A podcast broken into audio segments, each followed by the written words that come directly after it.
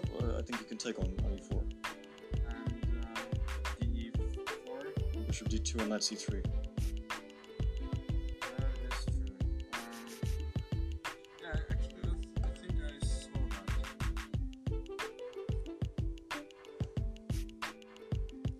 Wir lernen von den Meistern nicht nur Blindschach spielen, sondern wir lernen auch Partien von Meistern kennen. Und so wie Weltklasse-Spieler nach ihren Partien über ihre Partien reden können, auch ohne sie weiter anzuschauen, so wollen wir Partien nachspielen und später auch in der Lage sein, über unsere eigenen Partien zu diskutieren oder gar Blindschachpartien zu spielen. Ich wünsche euch viel Spaß mit der Folge, die ich für euch aufgenommen habe. Bis demnächst.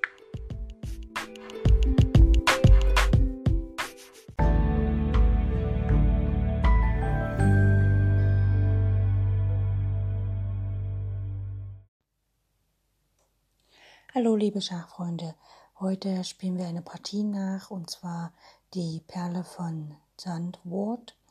Das ist eine Schachpartie, die am 3. Dezember 1935 in Sandwort beim Wettkampf um die Schach-WM zwischen dem Herausforderer Max Euwe und den amtierenden Weltmeister Alexander Aljeschin gespielt wurde. Sie gilt als Euwes beste Leistung in diesem Match, in dem er überraschend den Titel gewann. Der Name Perle von Sandwort geht auf den Großmeister Tartakova zurück, der da als Journalist über den Wettkampf berichtete. Vor dieser Partie stand es 13 zu 12 für Euwe, der mit diesem Sieg seinen Vorsprung auf zwei Punkte ausbauen konnte und die restlichen vier Partien hat es Aljesin nicht geschafft, wieder aufzuholen und damit konnte Euwe Weltmeister mit einem Endstand von 15 zu halb zu 14,5 werden. Okay, jetzt zur Partie. Es geht los mit ähm, Euwart weiß und Aljesin hat schwarz und es geht los mit D4, äh, ja, D2, D4. Schwarz spielt E6, Weiß spielt C4 und Schwarz spielt F5. Das ist die holländische Verteidigung. Aljaschin wählte sie, weil er im Rückstand lag und weil er halt mit den schwarzen Figuren auch mal was riskieren wollte. Weiß spielt weiter G3, Läufer B4 Schach, Läufer D2. Ähm, ja, man kann auch anders spielen, aber Läufer D2 ist eigentlich ganz gut. Läufer E7, der Läufer geht zurück. Und äh, Schwarz hat sozusagen den Läufer auf das ungünstige Feld D2 gelockt. Ähm, wenn jetzt Schwarz nicht sofort zurückgezogen hätte, hätte Weiß da mit B3 spielen können und dann sozusagen den Abtausch auf B4 drohen können. Weiß spielt weiter mit Läufer G2. Schwarz Springer F6.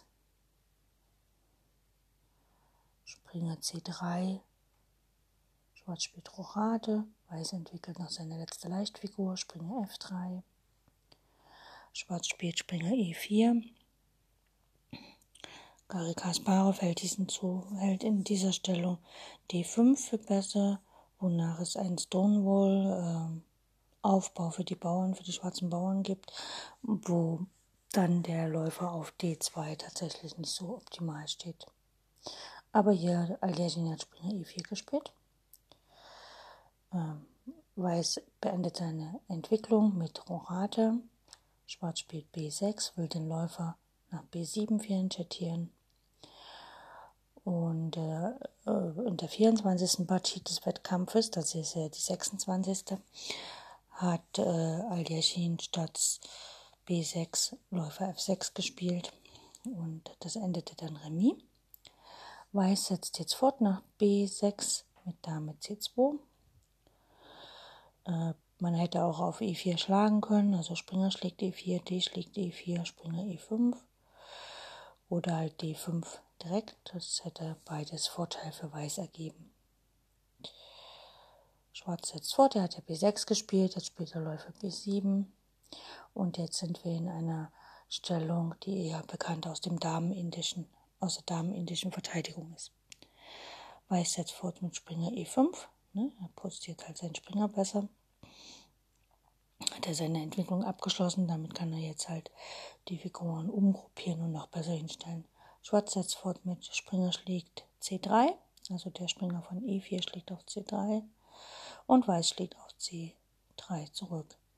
Hier wäre, hier hätte es eine Möglichkeit gegeben, eine Qualität zu gewinnen für äh, Weiß gegen zwei Bauern, aber das hat, es sieht nicht ganz so gut aus. Also zum Beispiel statt Läufer schlägt C3, also zurückzunehmen, kann Weißläufer B7 spielen. Ne? Der Turm auf A8 hängt, den kann auch nicht mehr gerettet werden.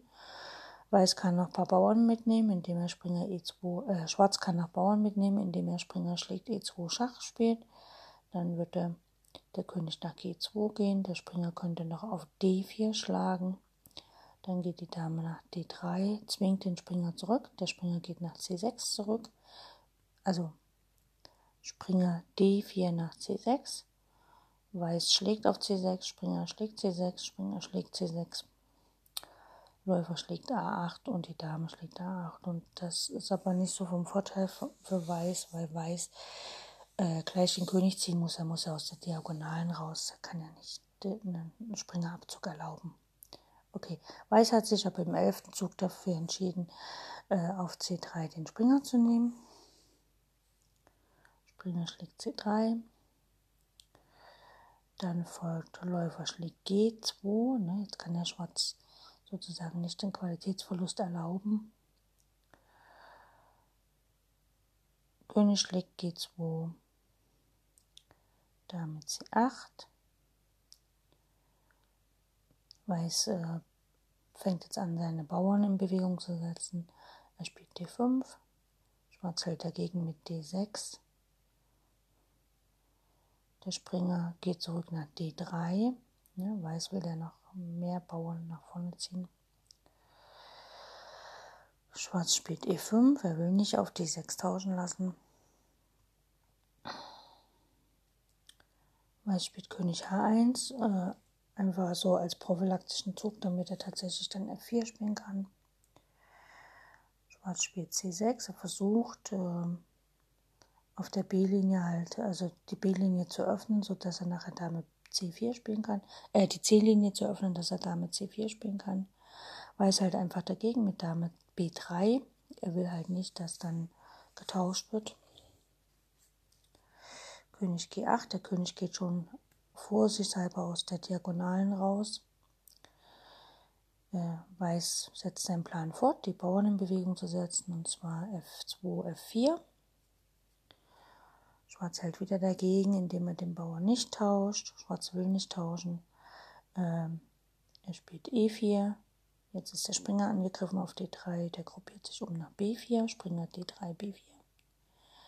Damit droht Weiß natürlich auf C6 zu nehmen und den Springer dann auf das gute Feld auf dem Vorposten D5 zu stellen, wovon er auch nicht mehr vertrieben werden kann, weil Schwarz ja dann ähm, so viel Zeit braucht, um den Läufer wegzusetzen, sodass der Springer dann über E7 den Springer auf D5 angreifen könnte. Also da wäre der, wär gute Vorposten. Gut, Springer B4 war der letzte Zug von Weiß. Jetzt kommt Schwarz, spielt C5. Klar, er will den Springer dort sofort loswerden. Schwarz spielt den Springer nach C2. Von dort aus kann er nachher nach E3. Also der hat den Springer ganz geschickt umgruppiert und Schwarz eigentlich verlockt, Bauernzüge zu machen und eine Bauernstruktur zu erreichen, die er gar nicht wollte. Schwarz spielt Springer D7, er entwickelt jetzt auch mal seine letzte Leichtfigur, wobei natürlich man hier besser Gleichläufer F6 hätte spielen können. Gut. Weiß spielt Springer C3, C2 nach E3, da wollte er ja hin, damit greift er das Feld dem Bauern auf F5 an. Und jetzt spielt Schwarz Läufer F6. Er will den Läufer abtauschen, gibt allerdings dafür den Bauern auf F5 auf. Und ähm, ja, Euwe sagt sich halt, okay, ich ähm, tausche jetzt halt die Leichtfigur gegen zwei Bauern und ähm, kann dann natürlich mit meinen Zentrumsbauern nach vorne marschieren. Deshalb schlägt er auf F5, also Läufer E3 schlägt auf F, äh, Springer E3 schlägt F5 Läufer F6 schlägt C3, Der Springer schlägt auf D6, der Springer F5 nach D6, greift damit die Dame auf C8 an. Die Dame geht nach B8, greift den Springer an und der Springer schlägt noch den letzten Bauern auf E4. Damit hat halt er drei Bauern für die Figur, wo was rechnerisch ja Ausgleich ergibt. Aber hier ist es halt so, dass die weißen Bauern tatsächlich sehr stark im Zentrum sind und äh, dann gut nach vorne laufen können. Gut, der Läufer zieht zurück nach F6, ne, er will ja nicht tauschen irgendwo. Der Springer geht nach D2, räumt das Feld E4, damit der Bauer nach vorne gehen kann. Und Weiß droht nun mit seinen E-Bauern äh, loszumarschieren. Schwarz versucht es natürlich durch Öffnen der G-Linie jetzt einen Angriff auf den weißen König zu starten, also G5. Weiß spielt E4, setzt seinen Plan fort. Schwarz schlägt G5 auf F4 und Weiß spielt G3, F4, hat damit vier Bauern im Zentrum. Jetzt kommt Läufer F6 nach D4, damit ist der Bauer auf F5 zweimal angegriffen und nur einmal verteidigt. Und Weiß spielt E5. Damit ist die Linie von der Dame, die Diagonale zum Feld F5 unterbrochen. Schwarz spielt Dame B8 nach E8 und Weiß setzt fort mit seinem Bauern von E5 nach E6. Hier spielt Schwarz Turm G8 und zwar mit einem kleinen Trick. Wenn jetzt äh, Weiß unachtsam E7, D, äh, E6, D7 schlägt, also versucht die Figur zu bekommen, dann kann Weiß Dame E2 spielen und äh, Schwarz wäre, also, äh, dann kann Schwarz Dame E2 spielen und Weiß wäre halt einfach verloren, weil er kann das Matt auf G2 nicht mehr abdecken, ohne Material zu verlieren. Ja, also deswegen kann er da nicht nehmen. Ähm, Weiß spielt Springer F3, er befragt den Läufer und der Springer auf D7 hängt ja immer noch. Äh, Schwarz spielt Dame G6, droht einfach matt auf G2.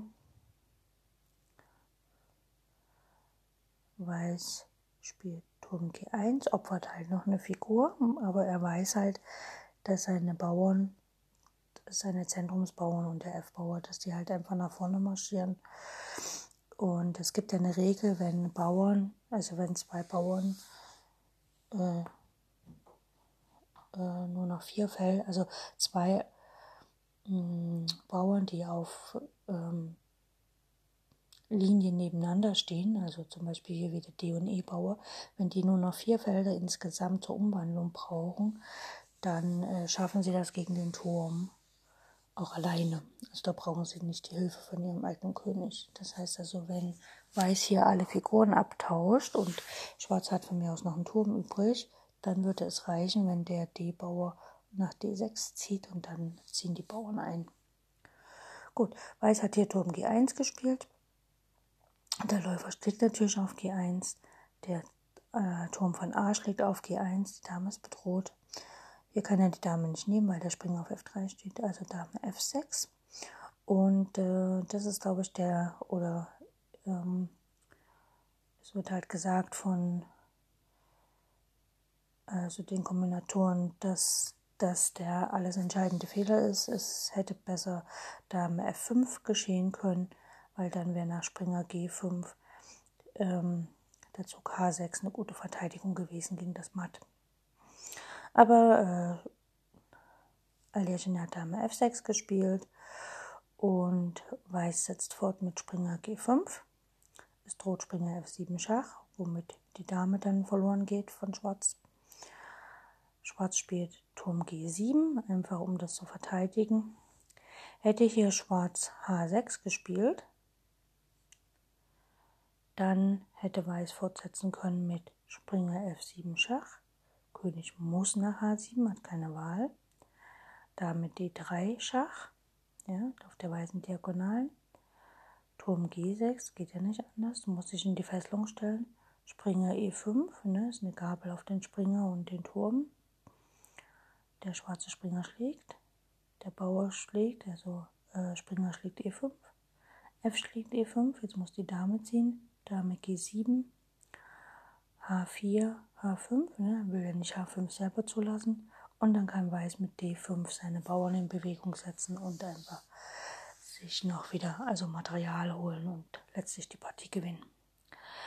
Deswegen konnte im 32. Zug nach Springer G5 Schwarz nicht H6 spielen, sondern hat halt Turm G7 gespielt.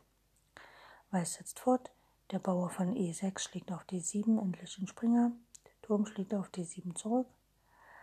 Weiß spielt Dame E3, ne, droht Dame E5, äh, Damentausch und dann äh, ist der D und E-Bauer stehen ziemlich stark. Turm E7, er versucht nachher ein bisschen zu schummeln. Springer E6, ne? Weiß blockiert das. Turm F8. Dame E5. Weiß setzt seinen Plan fort, er will die Damen tauschen. Dame schlägt E5. F schlägt E5 und jetzt sehen wir schon, dass der D- und E-Bauer auf der fünften Reihe, die brauchen dann nur noch jeweils einen Schritt, um wirklich weiterzukommen. Turm F5, Schwarz muss natürlich seinen Turm ziehen, sonst wird er da geschlagen. Weiß spielt Turm E1, deckt den Bauern auf E5, H6, Springer D8, ne, er will mit den Springern nach C6, beziehungsweise erst E7 und dann kann er noch immer noch sogar Springer F7 spielen. Turm F2, E6, ne, der Bauer, der E-Bauer geht schon mal einen Schritt vor. Turm D2, er versucht zu verhindern, dass D6 gespielt wird. Jetzt kommt Springer C6. Der Turm muss nach E8. E7, ne, dann kann er wieder den Springer nachher umgruppieren. B5, Springer D8. Jetzt droht Springer F7, um noch einen Bauern zu gewinnen. Turm G, äh, König G7. Springer B7 greift den Bauern auf C5 an und droht auf das Feld D6 zu gehen. König F6. Jetzt kommt erstmal noch ein schlauer Zug von Weiß.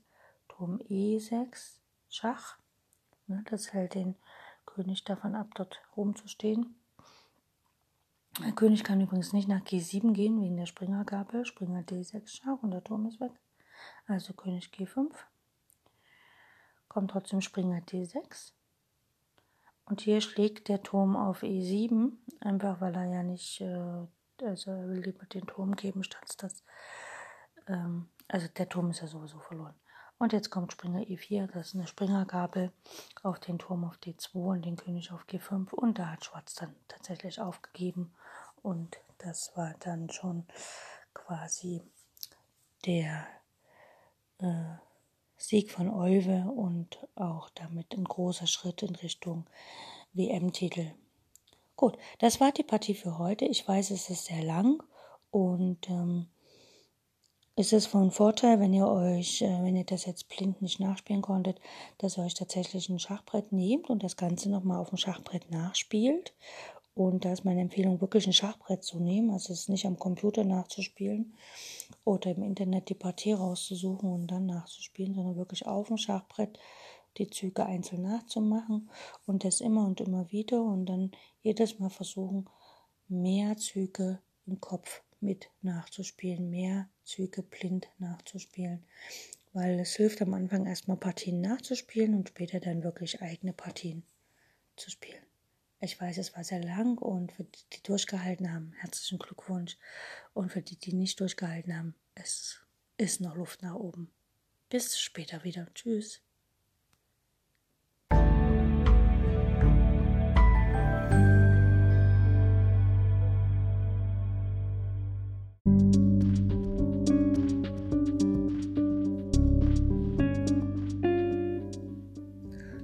Das war's für heute mit den Übungen zum Blindschach. Ich hoffe, es hat euch Spaß gemacht und ich wünsche euch eine fantastische Zeit bis zu unserer nächsten Übungsperiode.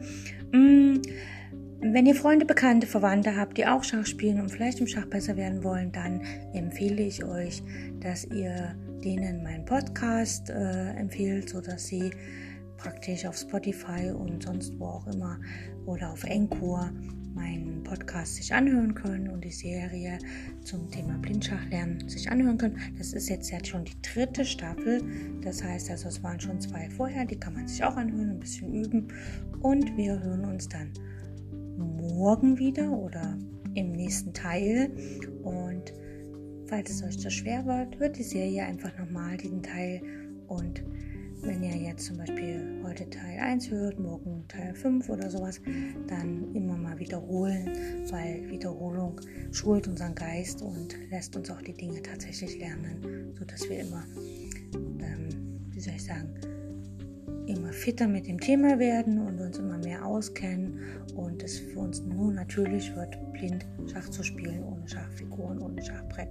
Und letztlich in unseren Zeiten heutzutage, wo wir vielleicht unsere Freunde und so nicht so treffen können, wie wir wollen, dann ist es vielleicht ganz witzig, wenn man mal über Skype oder Telefon oder irgendein Chat ganz normal Schach spielen kann, ohne ein Brett in der Hand zu haben oder ein Brett vor der Nase zu haben.